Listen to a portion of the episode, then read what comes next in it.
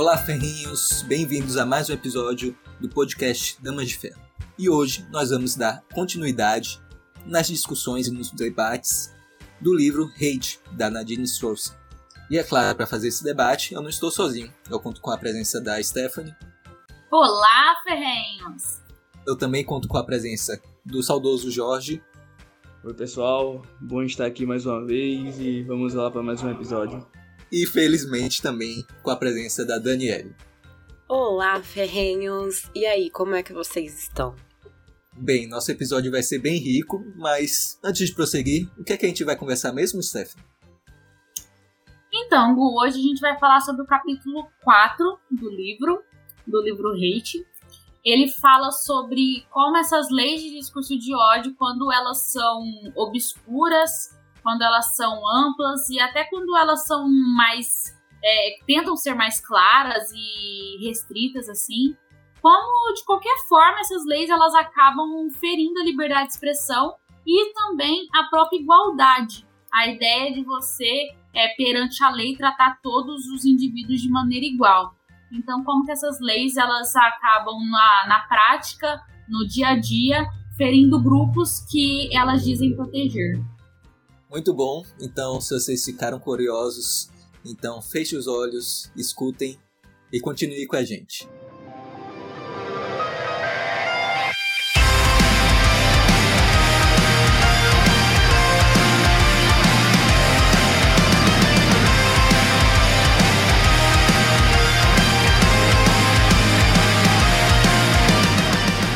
Bom, hoje a gente vai discutir o capítulo 4, que fala sobre a obscuridade frenética e da sua grandeza, que as leis de discurso de ódio prejudicam a liberdade de expressão e a igualdade. Então, nesse ponto, ela vai trazer um pouco como essas leis de discurso de ódio acabam prejudicando o que elas falam que querem proteger no final das contas, que seria principalmente esse tópico de igualdade e principalmente, né, o como que atinge a primeira emenda, que é de relacionado, né, à liberdade de expressão. Aí, o que que eu percebi nessa parte que ela traz é que as leis elas são muito vagas. Então, o que você percebe é basicamente o que ela também mencionou no capítulo anterior que a gente discutiu também, que não tem uma coisa muito bem estabelecida o que seria esse discurso de ódio não tem uma coisa muito clara o que, que é ofensivo, o que, que atinge uma outra pessoa, o que, que rebaixa, o que, que é desumano, até que ponto você deve punir isso. E ela traz justamente como que você deixar isso no poder do é, você deixar isso como uma decisão do governo é algo extremamente negativo, porque pode ter excessos e isso pode ser usado com certeza como jogo político. E ela traz ao longo desse capítulo vários exemplos, inclusive, de leis de discurso de ódio que foram ultrapassadas, né, que foram abusadas pelo governo, principalmente na Europa. E ela menciona uma coisa muito interessante que a gente viu também com outras autoras, que é esse lance de tipo a Europa faz, aí monta uma, uma, um congresso lá, alguma coisa assim, uma conferência, aí faz todo um bando de países assinar aquilo, porque acha que aquilo é certo e boa, e aí fica pressionando os países que não fazem.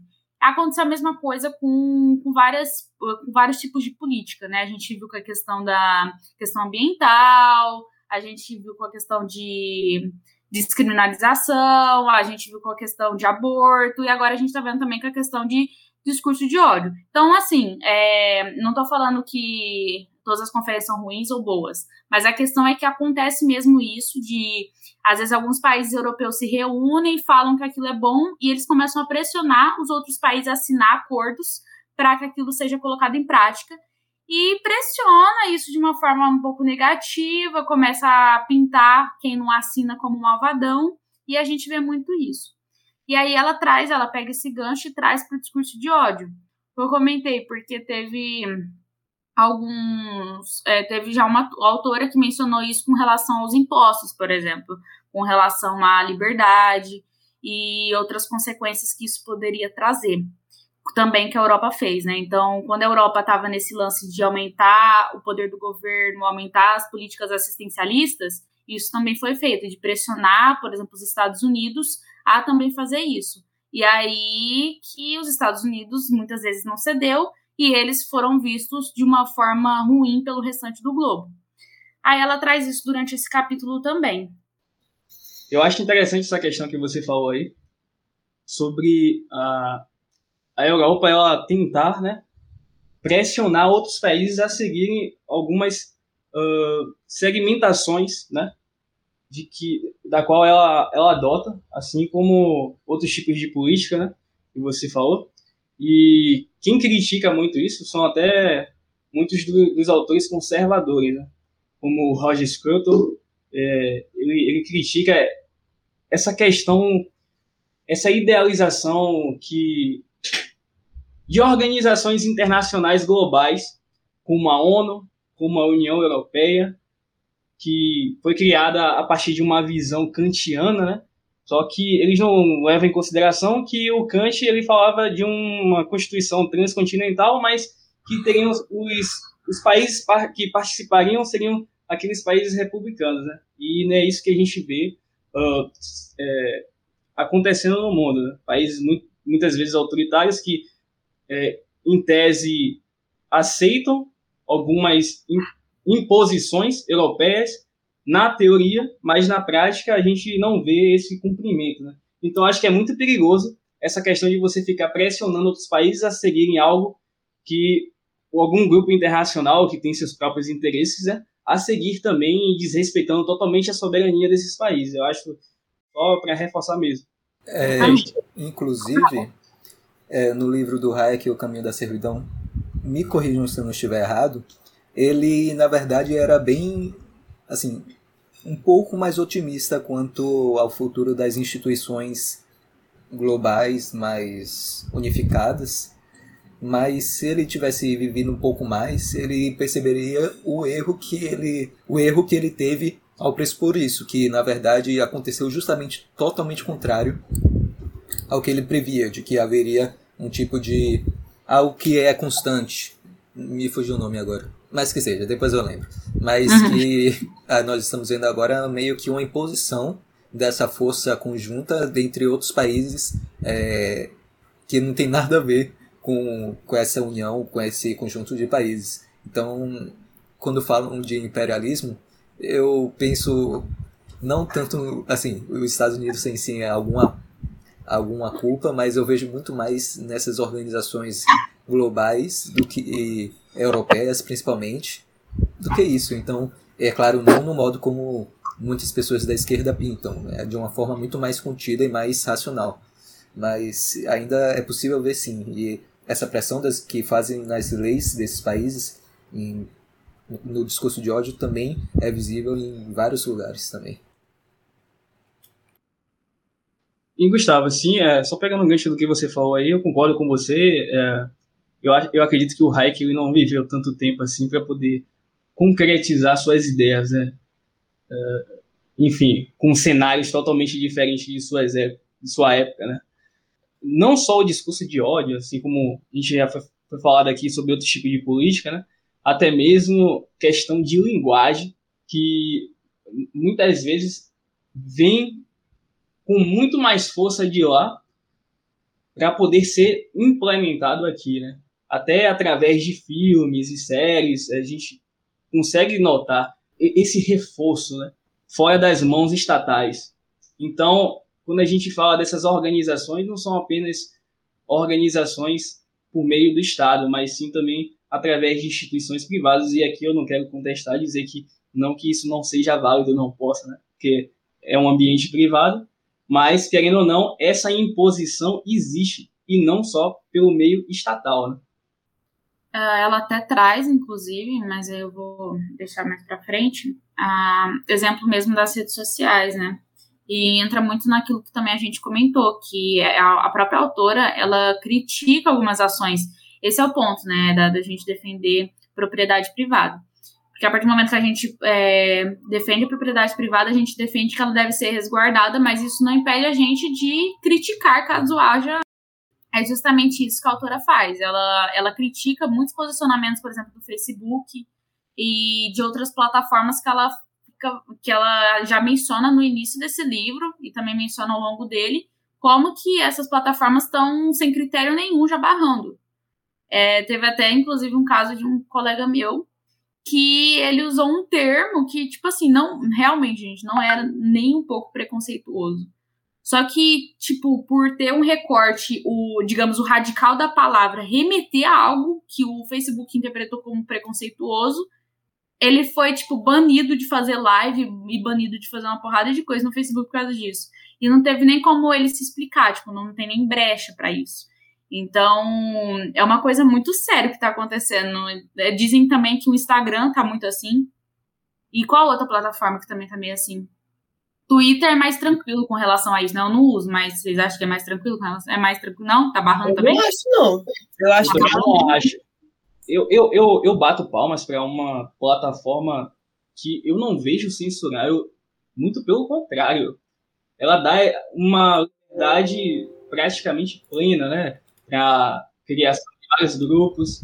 Não, não. é, o, é o Telegram. Eu já vi grupos nazistas no Telegram nazistas do Brasil. Você faz parte? Fascista. Então. Ele tá lá.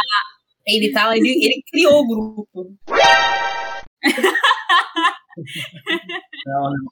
E, e assim, é, eu bato palmas para o Telegram. Pelo menos a censura lá não chegou ainda, né?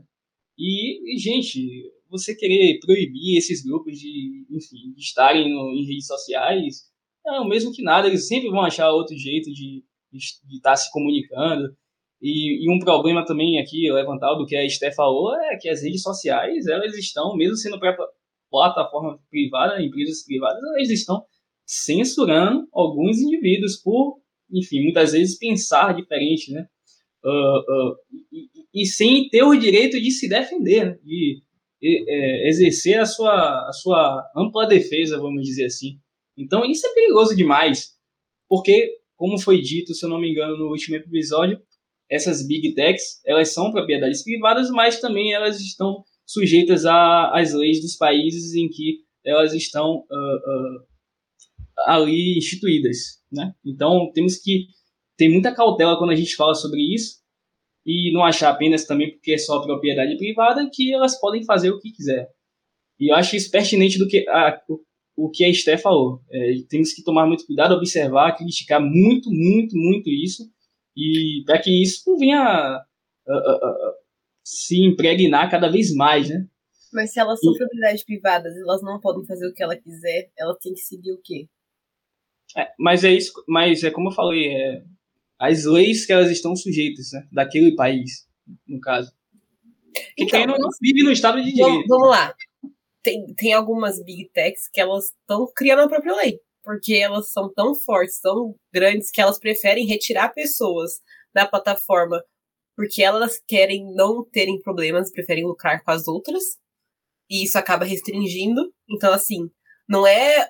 Ah, ela está indo contra a lei ou ela está indo a favor da lei. Não, a lei tá lá falando assim, ah, todo mundo tem liberdade de expressar. Aí uma pessoa tá se expressando, tá dando muita polêmica o jeito que ela tá se expressando. Aí a empresa vai lá e tira porque para ela é mais benéfico tá falando que ela não pode fazer isso ou que ela pode? Eu não entendi o seu ponto de vista. É, é, se elas devem ser regulamentadas pelo governo ou você acha que elas devem é. ser livres, só que ao mesmo tempo elas devem ser ponderadas nessas questões de, tipo, não serem, né, dentro delas mesmas meio ditadoras. É, não entendi. Sim, seria essa, essa última questão aí. E, enfim, regulamentadas elas já são, é esse ponto que eu, que, que eu trouxe ah, tá. aqui, entendeu? Elas já são regulamentadas, então elas tem que se sujeitar a essa regulamentação. Agora a gente pode trazer outro debate aqui se essas regulamentações são válidas ou não, entendeu? Mas eu trouxe o que realmente é de fato. Elas são regulamentadas, elas têm que seguir aquelas regras, porque senão vira uma desordem total. É, eu não sei se no Twitter é assim, que se é tão censurador como no Facebook, mas foi lá que eu encontrei uma matéria muito engraçada eu tô falando engraçada, mas é algo mais tragicômico do que engraçado. É, de uma agência de checagem que estava colocando palavras proibidas. Você falou que o seu amigo foi, foi, foi cancelado, não. Foi punido barrado. por é barrado, punido por conta de um sufixo, algo assim. E uhum. é, no Dia da Consciência Negra, que deveria ser um dia muito importante, mas algumas pessoas ficam fazendo esse tipo de postagem de palavras que são proibidas porque teoricamente têm origens racistas, entre aspas.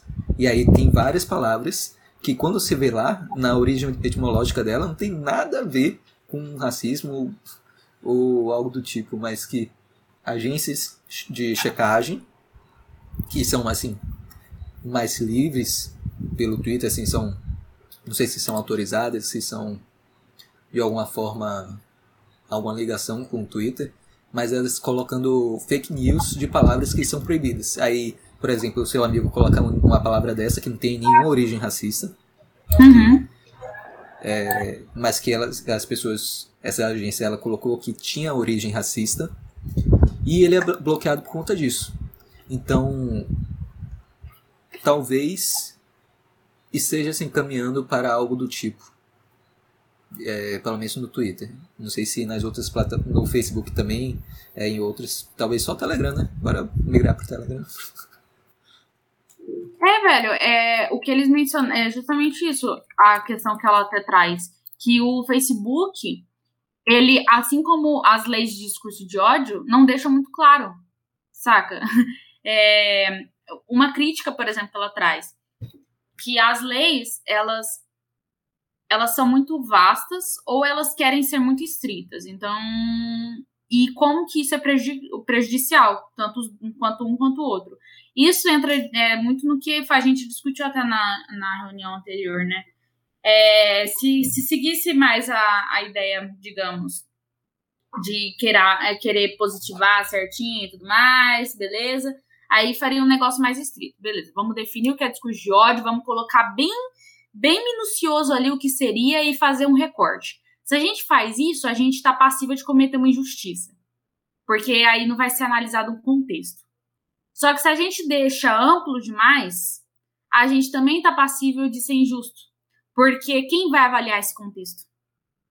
Então, tipo assim, aí ela traz realmente como que é absurdo você colocar a lei de discurso de ódio, porque tanto as leis que são mais é, estritas, que você deixa mais certinho ali, bem minucioso que seria, elas são passíveis de injustiça, e se você deixa elas mais amplas, elas também são passíveis de injustiça. Então, como no caso de você colocar discurso de ódio, né, que ela sempre coloca entre aspas, inclusive, é, discurso de ódio, como você querer colocar isso, é, barrar isso, censurar em formato de lei, como isso realmente não vai dar certo em nenhuma situação. E aí ela até menciona como que a gente conserta isso. Seria aquele lance que a gente discutiu, seria através do, da situação emergencial, que aí realmente já tem, já tem essa brecha que outras leis já entram nisso, se tem algum perigo iminente acontecendo, e a situação de neutralidade, quando é uma lei que realmente se aplica a todo mundo, aí é uma coisa bem certinha assim, e também já tem outras leis que cuidam disso, então não precisaria realmente dessas leis de discurso de ódio. Então é legal que nesse capítulo ela fala que não tem como nem você deixar uma lei muito estrita com relação à lei de discurso de ódio, nem você colocar ela muito ampla, porque não vai dar certo. E depois ela até traz que muitas pessoas elas não estão mais usando o, o, termo. Tipo assim, ah, eu não estou propondo aqui uma lei de discurso de ódio. Eles estão usando o termo de dignidade da pessoa humana. Estão usando o termo de não, isso está ferindo a dignidade da pessoa, não, isso está tratando a outra pessoa como desumana. Enfim, eles estão usando palavras que são similares para que eles consigam passar leis que, na verdade, são leis de censura, são leis de discurso de ódio. Então, o pessoal que defende essas, essas leis de discurso de ódio estão sendo muito espertos nesse quesito, porque eles estão, como a gente vê também com muitos movimentos de esquerda no geral, eles estão manipulando a linguagem para conseguir chegar no objetivo deles. E isso é bem problemático, e eu trago até para a situação do nosso país. Eu não sei vocês, mas eu já vi realmente muito em aula é, quantos professores defendendo atitudes que eu julgo até autoritárias em prol dessa dignidade da pessoa humana.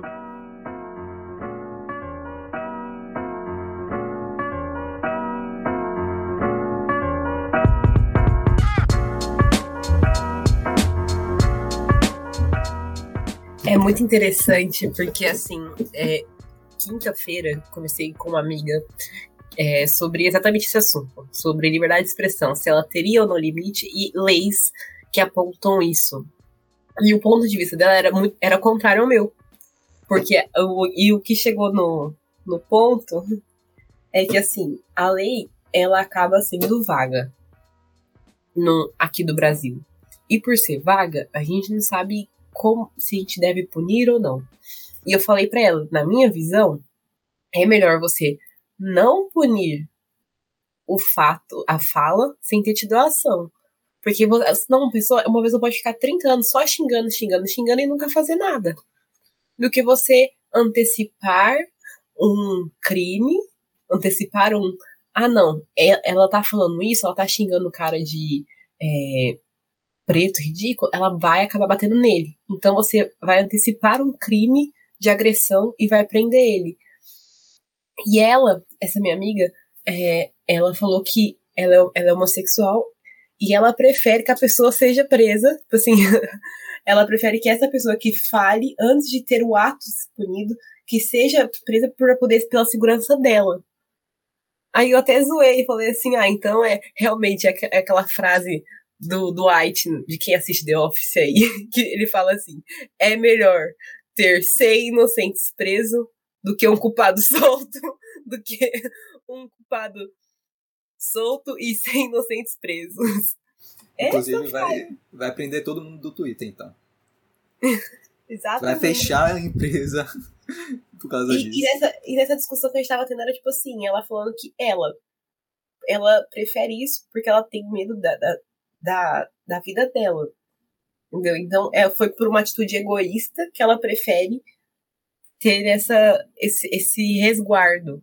Eu falei assim, mas até qual o ponto de você achar que é, você vai ser resguardada por quem tá no poder? Porque é quem tá no poder que vai ditar o que é o que não é fala de discurso de ódio ou não. Porque se você inverte os valores, por exemplo, por exemplo, eu tenho a minha, a minha fé. E se eu não pudesse pro, professar minha fé, se eu não pudesse falar, não, então, eu acredito em Deus. E só de falar isso fosse considerado um crime e eu fosse perseguida. E, que, e aí minha amiga falou assim: ah, não, mas isso aí é errado. Eu falei, mas isso acontece já em outros lugares. A pessoa não pode falar, porque para ele já é considerado crime. É um poder muito grande que você coloca, ainda mais de alguém que vai te oprimir de cima. Enfim. É, exatamente, Dani. E, e aqui vale a gente fazer uma reflexão do que uh, seria respeito e tolerância. Né? Acho que eu já conversei com, com o Gustavo sobre isso.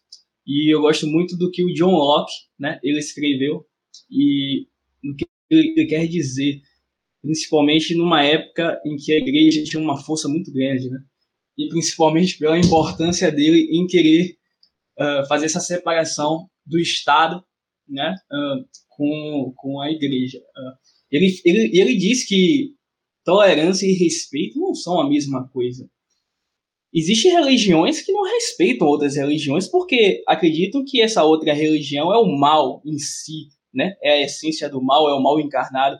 Um cristão não vai respeitar um, um satanista pelas suas obras, por exemplo. E aqui eu não estou demonizando nada, né? Apesar que eu acho que demonizar Isso foi uma referência? É meio que satanofóbico, sei lá.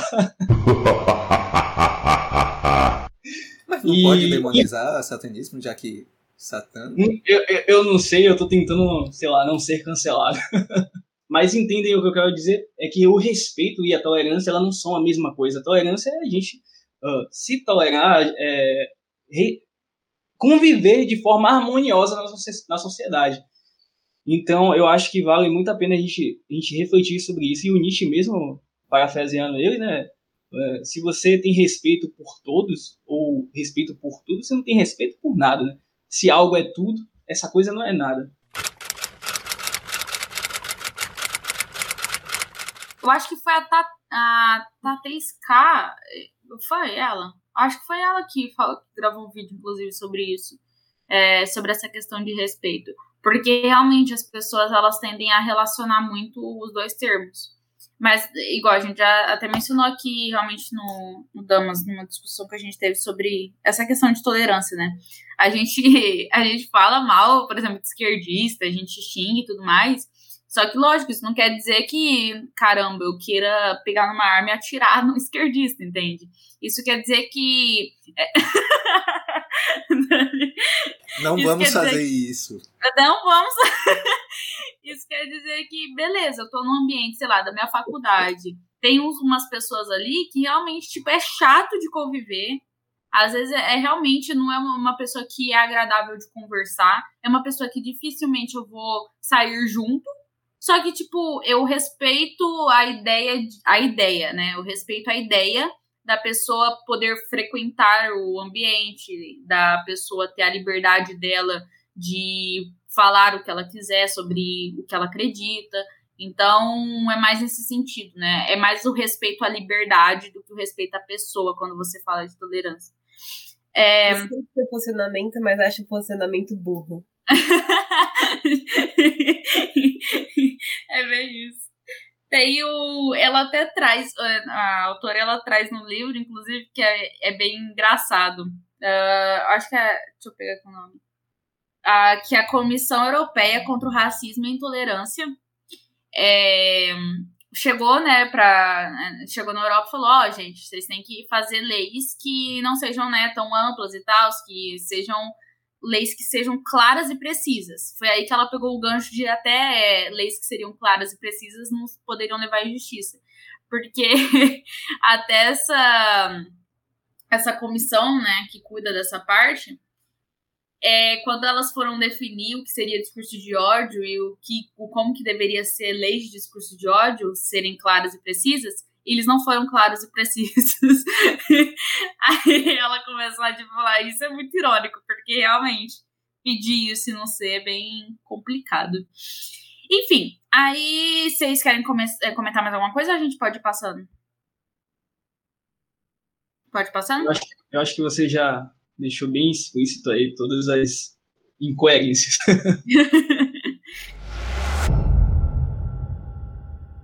Bom, eu, eu gosto muito disso na, na, na Nadine, que ela traz mais exemplos para mostrar o que ela quer dizer do que necessariamente aquele negócio denso, teo, é, denso teórico com termos rebuscados.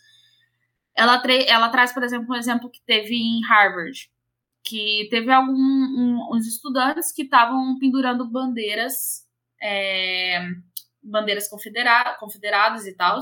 É isso o termo? Confederados, né? É. Enfim estavam é, pendurando bandeiras assim. E aí teve um outro grupo de estudantes que pendurou é, bandeiras é, que eram com suástica, né?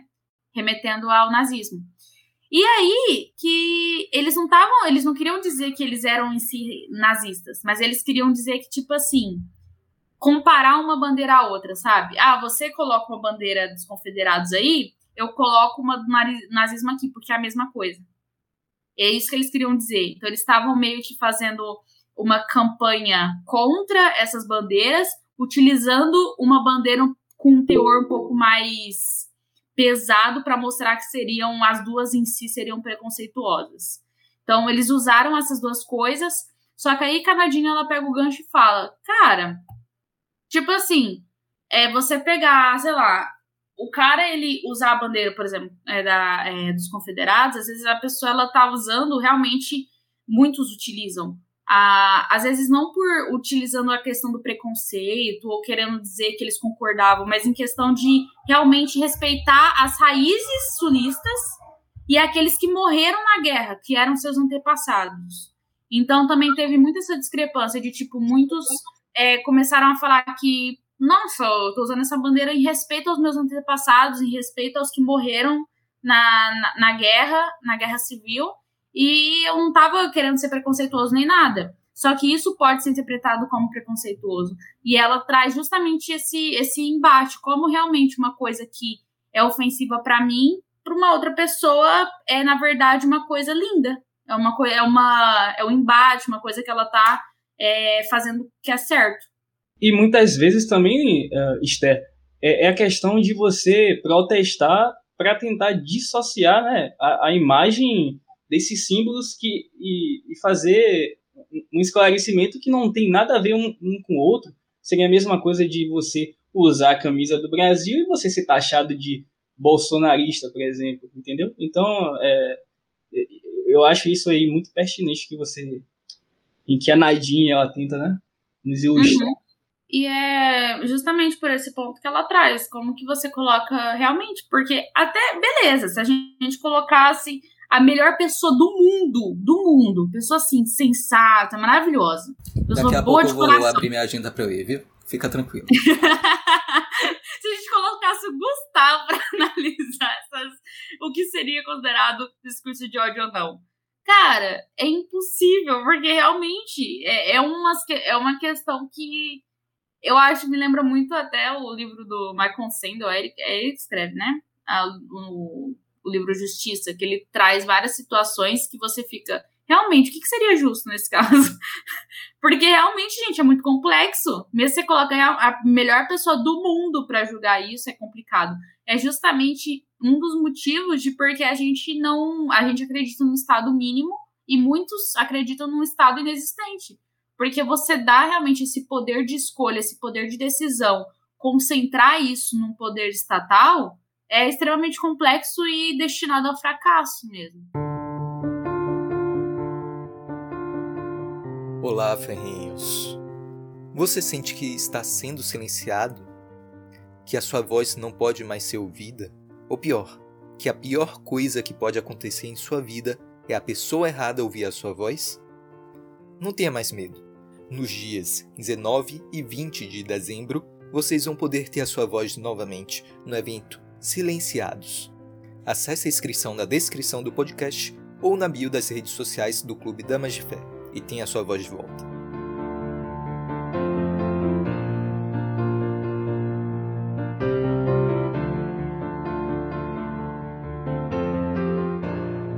Eu tô no subtítulo de. Vocês estiverem acompanhando, o Perseguido à Dissidência agora. Ela traz agora esse aspecto de como que aquele lance lá de você deixar para o governo decidir que seria discurso de ódio, como isso pode ser uma perseguição à dissidência, né? A perseguição a realmente a opinião contrária a quem ataca a, o, medidas que o governo toma. Eles trouxeram, por exemplo, é, que teve uma lei britânica é, da década de 60 que ela já, já tinha esse teor de ser uma lei de, contra discurso de ódio. E, e é irônico, porque ela foi criada justamente para defender, ela tinha o discurso de, de defender grupos minoritários, e aí um homem negro, ele ele meio que foi meio agressivo, né, no sentido das palavras, ele am amaldiçoou um policial branco por uma ação que esse policial tomou. Não Nossa, sei, isso não é solicitado. Mas é isso, cara. O cara, tipo, teve alguma ação ali. E aí o, o homem negro, ele, né, amaldiçoou um policial branco, deve ter falado alguma coisa ali amaldiçoando o cara, e ele foi punido por isso. Punido logo em seguida, né, tipo, por essa lei que ela foi justamente colocada em defesa de grupos considerados minoritários. E a população negra entra nesses, nesses grupos minoritários que a lei dizia proteger. E justamente são os que mais são perseguidos por essas leis. É muito, é muito zoado.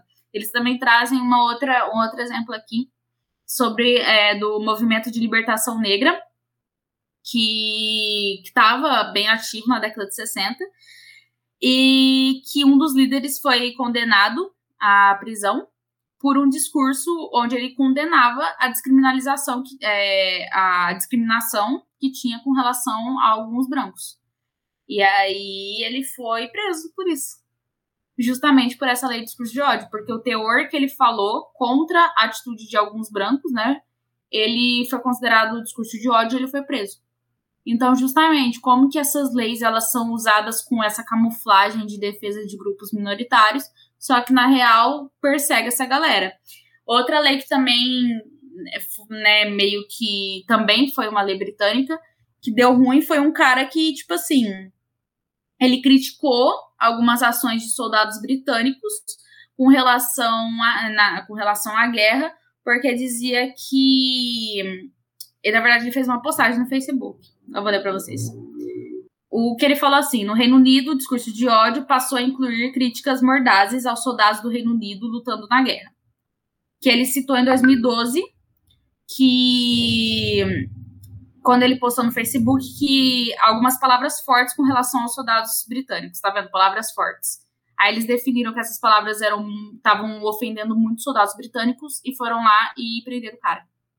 Porque ele realmente falou que esses soldados eles estavam tendo atitudes é, atitudes discriminatórias com, na guerra, com relação a, aos muçulmanos. E, na verdade, né, ele tomando o cu dele. Então, assim, os muçulmanos lá, que são minorias, que deveriam ser protegidos, ele foi lá, falou que, que os soldados britânicos estavam tendo é, umas, algumas atitudes muito um pouco agressivas e violentas com os afegãos na época da guerra, e ele foi lá e ele foi preso por, por falar isso no Facebook em 2012.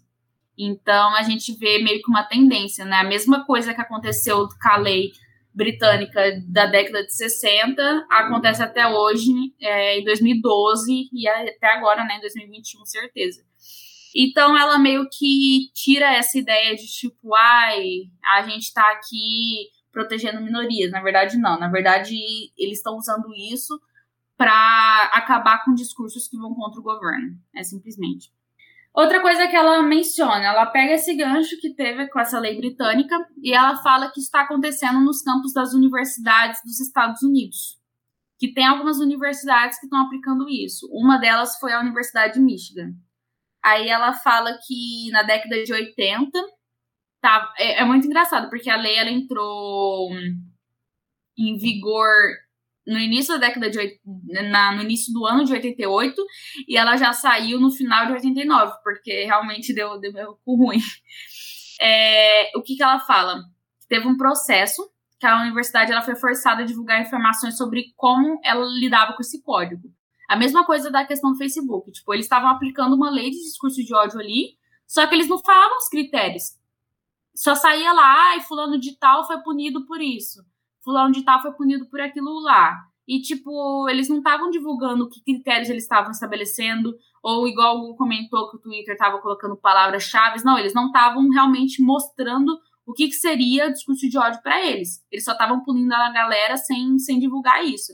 E aí eles foram forçados a dar essas explicações. E aí eles viram que realmente tinha muita coisa errada nesse código de Michigan, como ficou conhecido. Então, na ideia aqui que eles mencionam, teve mais de 20 casos de brancos acusando negros de fala racista. Então, no final das contas, eles estavam, mais uma vez, usando uma lei que eles diziam que defende grupos minoritários na universidade e, na verdade, era o contrário. Na verdade, a maior parte das acusações eram de brancos contra negros e quem sofria com isso eram os negros. Justamente, é aquilo, é, é também o que ela menciona, né? Às vezes você tá no embate ali com a galera, aí um fala um negócio mais violento, o outro também. Só que eu acho que entra muito na, no que ela fala de. É mais discurso de embate ali, de opiniões, que, lógico, é no calor do momento, às vezes você fala asneira, você deseja até a morte da pessoa, só que não necessariamente você quer aquilo entra também no que a Dani falou. Você falar uma, uma palavra um pouco mais forte, um pouco mais agressiva, não quer dizer que você vai matar a pessoa realmente, ou você vai tomar uma atitude extrema. Mas eles levavam isso em conta. Então, qualquer embate que tinha, qualquer palavra minimamente agressiva que eles consideravam, eles iam lá e denunciavam. E no final das contas, denunciavam mais a população negra dentro da universidade. Só que seria muito interessante saber qual seria o espectro ideológico dessas pessoas que são mais acusadas, né? e, e, justamente, Gustavo, assim, fazendo aqui o papel do advogado do diabo, aí eu faço questionamento para a e para quem quiser responder. Uh, se isso fosse feito aqui no Brasil, essa, toda essa situação que você acabou de falar, se seria, se teria os mesmos efeitos? Na minha opinião, eu acho que não, né? Visto que uh, algumas situações parecidas como essa tendem sempre a favorecer mais uh, aqueles que são de um setor mais progressista, vamos dizer assim, ideologicamente falando. Ah, eu, eu acho que no Brasil o que acontecer ia ser basicamente é aquilo que a gente menciona até da, da própria democracia, né? Ia acabar sendo uma ditadura da maioria mesmo. Então, se você está numa universidade, muitas vezes, sei lá, Uh, você tá. Não, na minha sala, claramente, eu ia me fuder. claramente. Mas isso ia acontecer. Pô, você pega a Universidade Federal. vai no. Coitado da Thay, vai no curso de uma Universidade Federal de Ciências Sociais. Vamos ver lá quem ganha, né? Se você colocar uma lei de discurso de ódio. Mas é engraçado, isso que eu mencionei desse caso, por exemplo, teve 20 acusa é, acusações e tal. Só que, só pra vocês terem uma ideia, só duas foram consideradas em si racistas. Só duas. Então, de tipo 20 acusações, só duas foram consideradas em si racistas e a gente nem sabe se eram mesmo, porque foram considerados. Considerados por quem? Tem sempre isso. E as outras eram simplesmente alguma, algum, com algum teor discriminatório. Ou alguma coisa assim. Sabe, sabe o que aconteceu? Sei lá, um negro deve ter chamado o cara de branquelo. E é isso.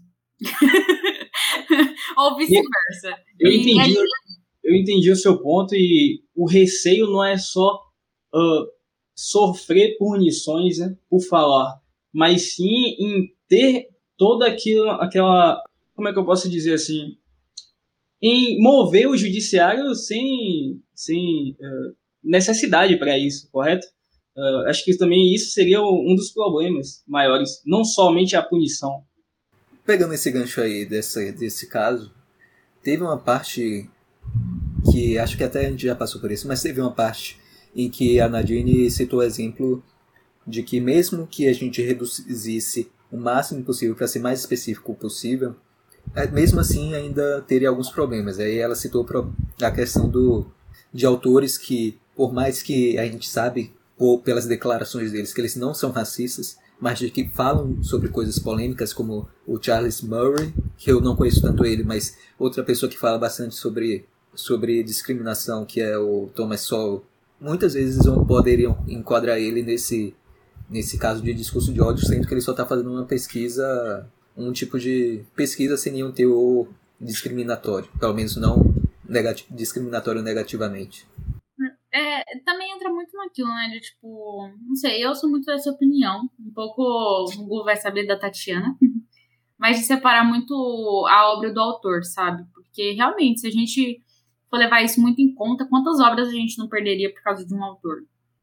Sabe? Se a gente for pegar para censurar e tudo mais e relacionar uma coisa com a outra, não sei, isso também é bem problemático com, com relacionado com o que ela falou. E aqui esses dois casos que ela que ela relaciona, que foram considerados, só para vocês terem uma noção. Realmente, como que a gente sabe, ah, será que foi mesmo esses dois casos? Um, ela fala, ó, um aluno negro foi punido por usar o termo white trash em uma conversa com um aluno branco. E no segundo caso, surgiu uma discussão em um pequeno grupo, liderado por professores, no início de um curso de odontologia pré-clínica.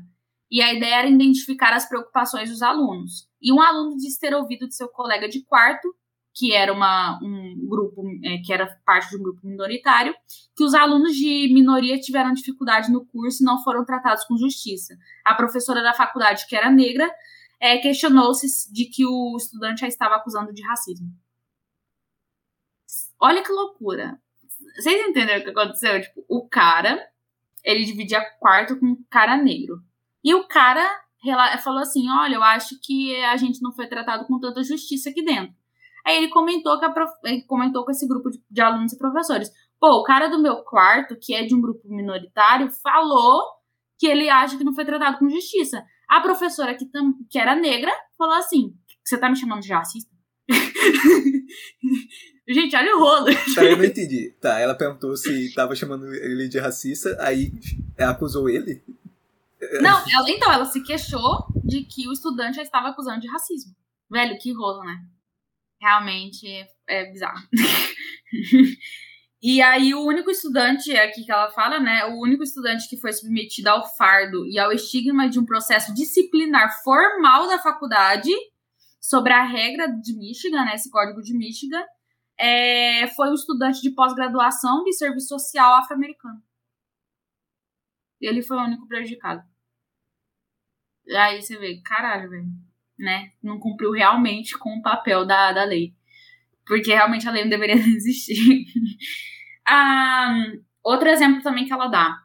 Isso passando para. Aí ela fala mais um pouco da de uma campanha que teve das feministas. Isso também teve até um pouco no Brasil, só que eu não sei se virou alguma coisa.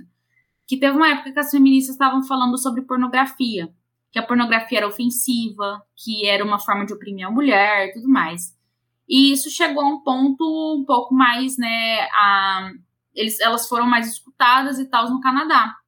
E aí que a pornografia lá foi considerada misógina e tudo mais. que ela foi considerada que tra trazia um pouco dessa visão de opressão à mulher e tal, e aí que teve um pouco mais de censura com relação a isso. Eu acho que eles não chegaram a proibir totalmente pornografia ou algo assim, mas teve um, barraram um pouquinho por causa dessa, dessa campanha que teve feminista. É, e aí parece que teve até uma um exagero, né? Aí justamente uma coisa que por si só eu já considero errado, né? Você barrar a pornografia com, com essa ideia de, de misoginia, mas tudo bem. Mas beleza, vamos, vamos encarar que isso é, realmente trazia uma visão e deveria ser censurado. Show. Aí aconteceu, foram ouvidas. Só que depois elas mesmo reconheceram que passou um pouco do limite, porque começaram a analisar e chegaram à conclusão que qualquer manifestação de intimidade não só é, de, de sexo, que manifestasse alguma, algum teor sexual, já traria aspectos negativos e já estavam trazendo para esse aspecto de realmente censurar até isso, sabe? Coisas que mostravam algo mais íntimo, algo relacionado a questões sexuais. Então, vocês estão vendo que, tipo, já foi aumentando o nível ali da, da régua, sabe? Já, não, nível não, né? Tava diminuindo já o nível da régua para o que se, seria considerado é, um discurso de ódio ou não. Então o negócio ali já ultrapassou o que a, por si só a campanha estava falando. Aí beleza, aí depois ela traz a ideia das redes sociais proibindo o discurso de ódio, que é aquilo que a gente já, já mencionou, a questão dos da, do Facebook, de outras redes sociais que barram pessoas de falarem que realmente dão, dão banner na pessoa ali, não deixam ela é, fazer postagem, não deixam elas falarem algumas coisas. Eu vi que estava acontecendo isso com o Instagram com relação à vacina, não estava? Que alguns termos que você usasse, eu não lembro quais, quem lembrar aí, alguns termos eram barrados mesmo, seu stories cair ou algo assim. Eu vi alguns influencers reclamando com relação a isso. mental, mais ou menos esses assim. Essas paradas. Então. Quando você coloca é, tem algo falando sobre a palavra vacina, já aparece a mensagem já da, enfim, da OMS lá. Bizarro. Só isso aconteceu muito no YouTube, quando eu vi um, tava vendo o corte do daquele podcast do Sérgio alguma coisa, que faz, tem um podcast de ciência, em que ele tava falando sobre o, o, os erros dos caras da Terra plana, apareceu um grandão assim, quase tampando a, a tela. A, a Terra plana é uma teoria é, antiquada e blá blá blá blá blá. Cara, eu só tava querendo ver os erros deles, eu não quero que o pai Wikipedia, o pai Google me mostre o que é. Deixa que eu. eu sei que até é gente, calma lá. É, eles trouxeram um exemplo, por exemplo, de às vezes assim, até a comunidade gay às vezes usa o termo comunidade é, gay, lésbica e tal, né, LGBT LGBTI, enfim. Esse povo LGBT. Ele. Não, LG. LGBTQIA. É, nossa, perdão, não é por mal, é que eu confundo. Mas enfim. Super normal. Só que eu, eu, eu tava pegando a disciplina de direitos humanos e o professor falava tanto isso toda hora que eu acabei não esquecendo. É, mas tá errado. Você sabe que mudou já, né? LGBTQIA. Mas o ponto que eu queria mencionar aqui é que nem o que aconteceu é, o, o, como que é bizarro você selecionar algumas palavras. Igual, o Facebook, ele estava selecionando palavras, às vezes na tradução do livro, tá, gente? Às vezes não é exatamente isso, porque ela estava pegando em inglês, então a gente traduziu de modo literal. Mas o que seria o nosso sapatão e o nosso viado, no Facebook seriam ofensivos. Então, mas a, a, gente vê que dentro da comunidade, da comunidade LGBTQICAPF2K+, é, eles, às vezes, quando eles se comunicam mesmo entre eles, eles usam esses termos. Mas lógico que eles não estão usando esses termos de um jeito pejorativo, eles estão usando esse termo real, tipo, brincando, falando entre eles. Então a gente sabe que eles não estão usando de um jeito pejorativo como justamente algumas pessoas podem usar de fora da comunidade de um jeito que não é pejorativo. Como mas, os cariocas. Os cariocas, exatamente. Só que você pode. Mas é o que aconteceu em 2017 com. Acho que foi. É, 2017. O Facebook foi lá e barrou algumas pessoas dessa comunidade que estavam usando esse termo, porque justamente o algoritmo, né, relacionou esse termo como um discurso de ódio. Então, tipo assim, justamente o Facebook mais é um Facebook como outras coisas, mais uma vez, usaram como desculpa a censura, é, você impôs censura com a ideia de você defender grupos minoritários e eles foram lá e fizeram Facebook, exatamente. Ah, e apareceu uma coisa, um poeta um poeta que defende a causa e tudo mais falou que ele fez uma brincadeira. Qual foi o termo que ele usou? Eles usaram. Ah, é um ativista do, do Black Lives Matter. Ele usou o termo racebook. Porque começou a acontecer também com eles. Então, no final das contas, cara, vai atingir todo mundo. Então, até os grupos minoritários que no início comemoraram com a censura, hoje eles estão sendo censurados, eles estão ficando putos também. Então, é muito engraçado. Acho que a gente já até comentou isso aqui mesmo. Como que os defensores de censura, defensores de, ah, vamos derrubar aquele perfil que foi escroto, essas pessoas vão acabar sendo prejudicadas pelo que eles estão mesmo pregando. É, é bem louco isso. Depois ela parte para a ideia de é, relacionando isso com democracia, né? A gente bem sabe que a ideia da democracia é a discussão, então discussão ali de ideias. Então você debater, conversar ali com as pessoas e é assim que a gente vai levando as coisas dentro, né, do que seria uma democracia ideal. E é aí que como que essas leis elas batem com isso diretamente? É aí que entra aquele exemplo que eu mencionei com vocês da, da pessoa com a camiseta, porque aí se você defende é, se você defende uma causa, você está indo contra a ideia de liberdade religiosa. E se você vai a favor dela, você está, talvez, sei lá, defendendo é, uma ideia que é discriminatória. Então, velho, é bem problemático isso. Basicamente, é isso que ela traz e ela vai trazendo alguns exemplos que eu achei legal e que eu acho que a gente pode discutir. Mas aí é só uns exemplos mesmo basiquinhos. Enquanto vocês querem falar alguma coisa que seja opinião mesmo, ou vocês querem que eu já vou ler nos casos e a gente vai rindo deles? Assim, eu ainda estava... Falar, né? Vai, vai, fala. eu, eu, fala, eu, eu ainda estava um pouco cético em relação a, sei lá, a ter alguma possibilidade de você chegar a regulamentar, sabe? E dar certo. Uh, mas trabalhando principalmente em cima desse capítulo aí, eu não vejo como realmente você querer regulamentar, né, criar uma lei eh, padronizando e proibindo que seria discurso de ódio, funcionasse, né? Eu, eu sinceramente, agora mesmo, eu não consigo enxergar em, em, em nenhum cenário alguma possibilidade disso dar certo. É, é, é uma leitura essencial, acho que todos deveriam ler, principalmente os donos da, das big techs. A verdade é que não tem nenhum jeito do mundo dar certo. Ele já, já deu errado desde o início.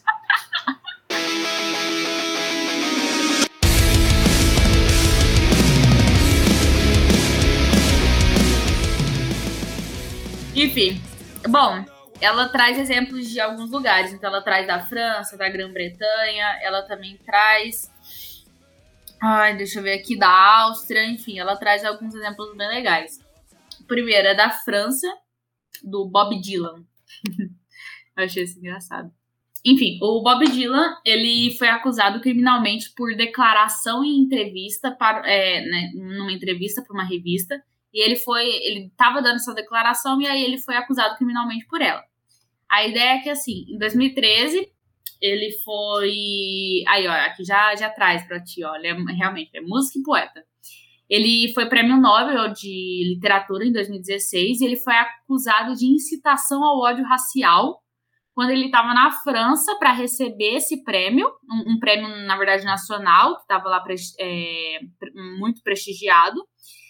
E essa acusação ela poderia resultar em até um ano de prisão, deixando bem claro ele estava num, numa entrevista para a revista Rolling Stone, é, Rolling Stone, em 2012. Aí ele estava no final de uma resposta, e foi esse final dessa, é, de uma resposta que ele estava dando para uma pergunta, a pergunta do entrevistador. E aí ele falou o seguinte: se você tem um senhor de escravo ou um clã em seu sangue, os negros podem sentir isso. Assim como os judeus podem sentir sangue nazista e os servos podem sentir sangue croata. Aí um juiz finalmente rejeitou as acusações, né? Então ele no final não, não, virou nada, mas por causa dessas acusações ele foi considerado que ele incitou o ódio racial, porque ele falou que né, esse lance de você se você tem uma questão histórica bem bem forte contra, você meio que sente isso.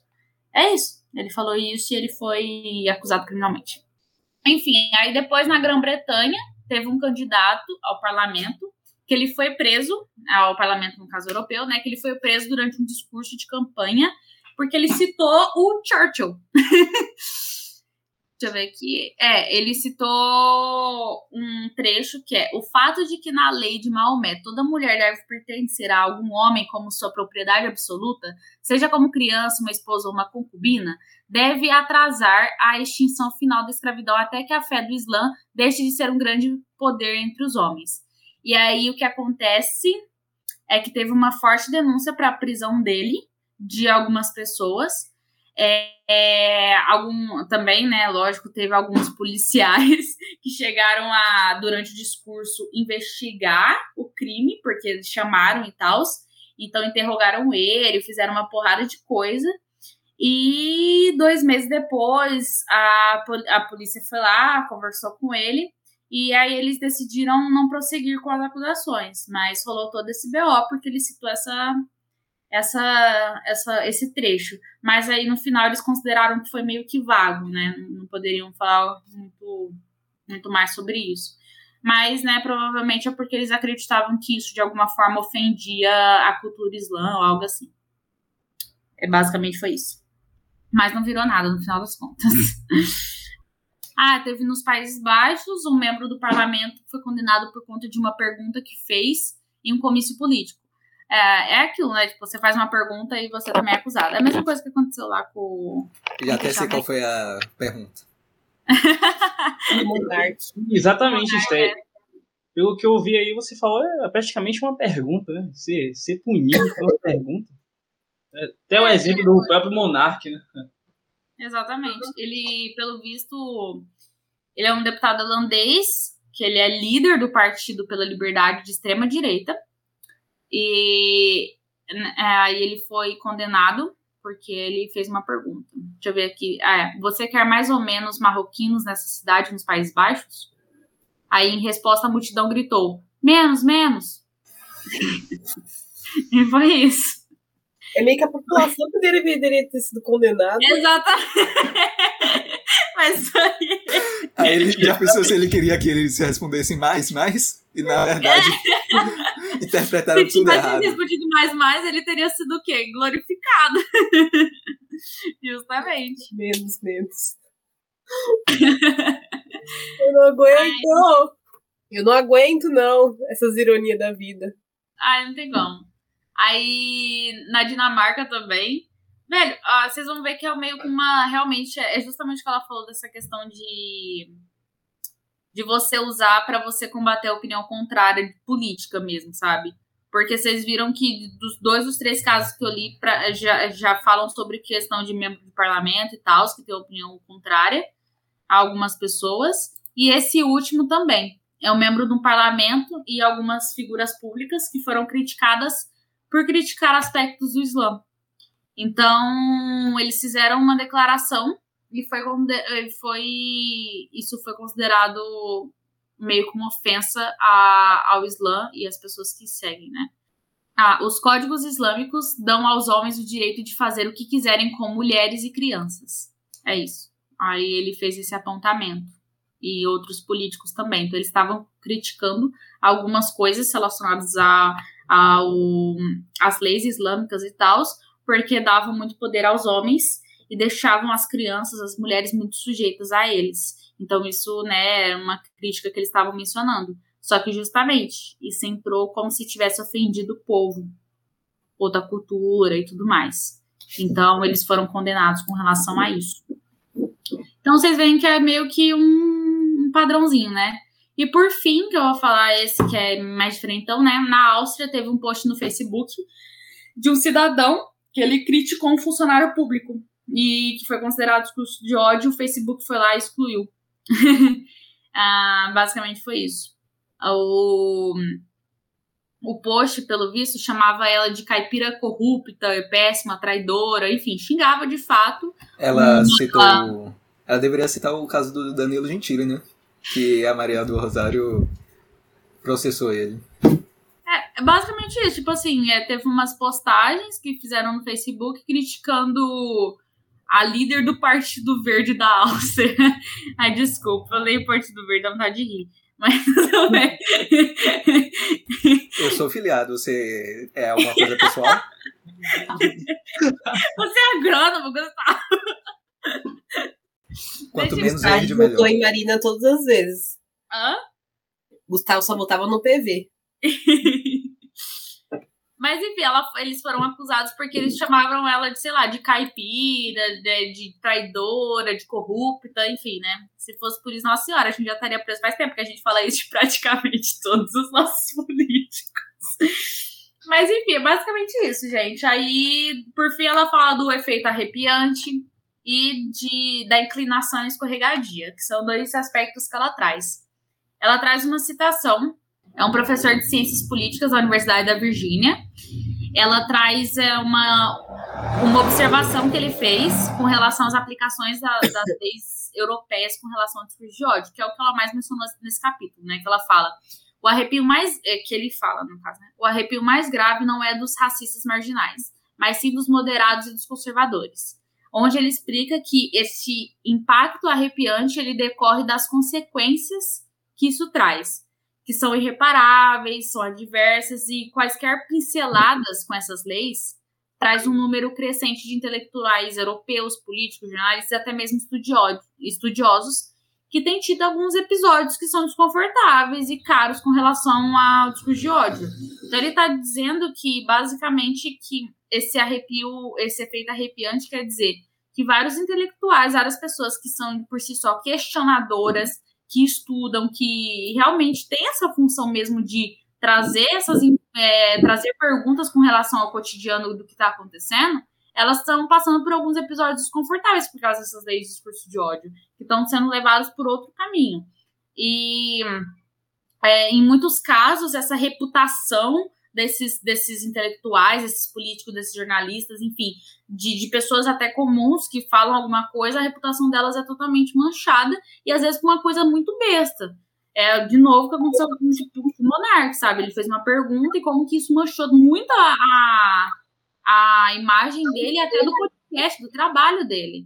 Então, isso leva também à investigação, leva à intolerância. Então, é uma coisa. É. Oi, pode falar. Não precisa nem, nem pegar o exemplo do Monark. Eu acho que, assim como aconteceu antes com o Sócrates, acredito que aconteceria a mesma coisa com ele hoje em dia. Concorda comigo? Pela, ser condenada pelo simples fato de questionar, né? de falar. Então, não, não é algo né, uh, atual isso aí. Não, é. Tá, tá recorrendo há, há muito tempo a gente vê muitas vezes alguns, alguns realmente, alguns, alguns perfis sendo derrubados, algumas pessoas tendo o nome manchado, sem investigação prévia, sabe? Às vezes também, é aquilo também que a gente entra, às vezes as pessoas, elas, elas veem alguma coisa rápido, elas já querem dar opinião de uma vez, elas nem, às vezes nem lê, nem, investi nem investiga muito sobre, e a pessoa às vezes é condenada realmente, ela é taxada como uma pessoa horrível, uma pessoa mal, e, e quando você vai ver, tipo, não era nada daquilo. Foi realmente uma má interpretação de todo o contexto do que aconteceu. E acontece muito isso, né? Principalmente nas redes sociais que a gente vê. É, mas aí isso é inevitável. Se alguém não gosta de você, todas as suas palavras serão utilizadas contra você. Não tem escapatória. E, querendo ou não, acho que esse é o futuro. Infelizmente, esse é o futuro, tanto do Brasil quanto da sociedade ocidental. Mas é isso, né? Triste. O negócio é fugir pra fazenda. Eu tô cantando isso há tempos.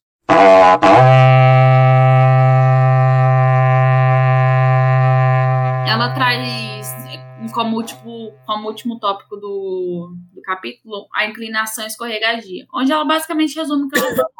Então, ela fala como esses defensores das leis de discurso de ódio é, em democracias desenvolvidas, é, eles acabam muitas vezes notando, né, que eles deslizam nisso, saca?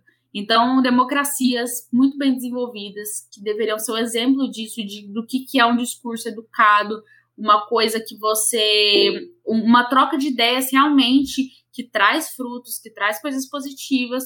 No final das contas, eles estão escorregando e estão aprovando leis de discurso de ódio. Então, democracias desenvolvidas que deveriam ser o exemplo de discussão de ideias, de do que deveria realmente é, ser o exemplo para o restante do, do globo, na verdade, eles estão apoiando a, a, censura, no final das contas. E ela fala como que isso realmente é, é triste, porque eles estão caindo muitas vezes para medidas que são características, na verdade, de regimes totalitários, né? De regimes autoritários. Porque a primeira coisa que um regime autoritário faz quando chega no poder é justamente eliminar a concorrência, né? Eliminar a opinião contrária, censurar. E é isso que essas democracias que se dizem desenvolvidas estão fazendo, a mesma atitude. É basicamente isso, gente, que ela traz nesse capítulo. Como eu falei, o capítulo 4 ele é bem extenso, porque ela traz muitos exemplos que eu achei legal a gente discutir, porque são bem absurdos e acontecem até no nosso país. Deu para desenvolver bem um capítulo. Depois uhum. Eu também acho. É porque, diferente da outra parte, do outro pensamento, ela traz exemplos com fatos concretos. Elucidou muito essa altura aí. Não devemos regular. Sim, não devemos mesmo. Mas isso aí a gente já sabe. O negócio é o, os poderosos reconhecerem isso, mas aí já é outra história, outra coisa. Então acho que é isso, né, gente? Finalizamos por aqui, por hoje. É... Esse capítulo 4 foi muito bom porque elucidou muito essas palavras proibidas, essa questão da, da abrangência das leis em comparação com as leis até mais específicas e que, no final, não importa nada, tudo vai prejudicar de alguma forma essas leis com direcionamento para o discurso de ódio. Então, é isso. Muito bom papo. É... E beijão. É isso, Beijo na bom domingo pra vocês. Até semana que vem, os próximos capítulos. Tchau. Até logo.